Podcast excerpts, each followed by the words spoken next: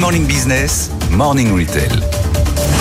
Eva Jaco, on vous retrouve ce matin, Eva, pour parler de Calzedonia qui euh, change de nom Désormais, il faudra, euh, il faudra dire Universe, un rebranding qui accompagne la transformation de l'entreprise euh, italienne qui a en réalité fait de la diversification sa marque de fabrique. Oui, et Universe, c'est un anagramme pour le nom de famille de Sandro euh, Veronesi qui a fondé le groupe Calzedonia en 1986 à Vérone, en Italie. Rien à voir avec le métaverse, donc. Non, rien à voir.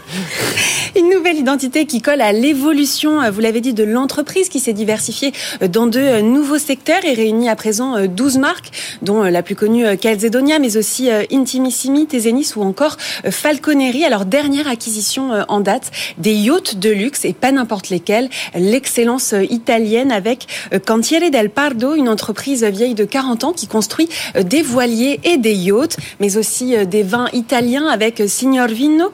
C'est 2000 références et 34 points de vente en Italie, ainsi qu'une maison de couture, Antonio Maras, acquise l'an dernier. Alors le groupe a réalisé un chiffre d'affaires de 3 milliards d'euros l'an dernier avec 5300 points de vente et 56 euh, pays. Il se place même devant Armani ou Golden Goose dans le euh, secteur de l'habillement euh, selon le classement 2023 du PAM Bianco. Alors en France, on connaît particulièrement ce groupe Calzedonia qui ne fait pas que des collants d'ailleurs. Ça reste la pépite du groupe, hein, Eva. Oui, oui, en effet, en France, Calzedonia est bien implanté, autant qu'en Italie, voire même plus, avec 231 boutiques. L'objectif vraiment, c'est de devenir le leader du collant et du bain en France. Alors avec Calzedonia, le groupe a quatre marques euh, qui euh, bénéficient d'une croissance exponentielle sur le territoire et qui a chacune euh, sa singularité. Intimissimi, c'est de la lingerie mode et intemporelle. Tezeni, c'est de la bonne qualité à un prix abordable et qui s'adresse à une cible plus jeune. Et idem pour Falconeri, c'est une marque de cachemire qui a été acquise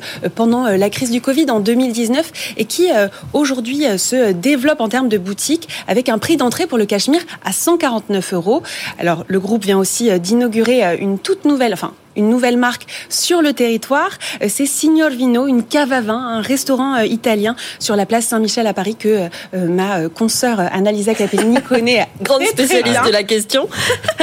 et c'est un concept d'ono-gastronomie tout droit donc venu d'Italie et que le groupe veut développer en Europe à l'image de Prague ou Paris. Bon, et justement en France, de qui est-ce que la marque, enfin le groupe doit se méfier? Eh bien, pour la catégorie accessoires de mode comme le collant ou le bain. En France, euh, les, principaux concurrents, c'est euh, DIM et euh, Etam pour le retail physique. Alors DIM est également présent en grande distribution, donc a un rayonnement assez large. Et Etam contre une trentaine de points de vente en France. Il y a aussi des box de collants qui se développent de plus en plus par abonnement. On peut citer My Gambit Box, mais aussi des startups comme la startup Yed qu'on reçoit souvent sur notre chaîne, qui se veut une pépite de collants indestructibles. Et puis il y a aussi des acteurs de la fast fashion, notamment Zara. Et ça, je l'ignorais, qui fait des collants. Ah oui, bah, je sais Donc voilà. Donc le... Et vous, Anthony, je pas au courant non plus. On apprend des choses. Hein, c'est rude sur ce, sur ce secteur-là. Bon voilà, donc désormais on dit Universe, hein, c'est ça Exactement. Merci Eva.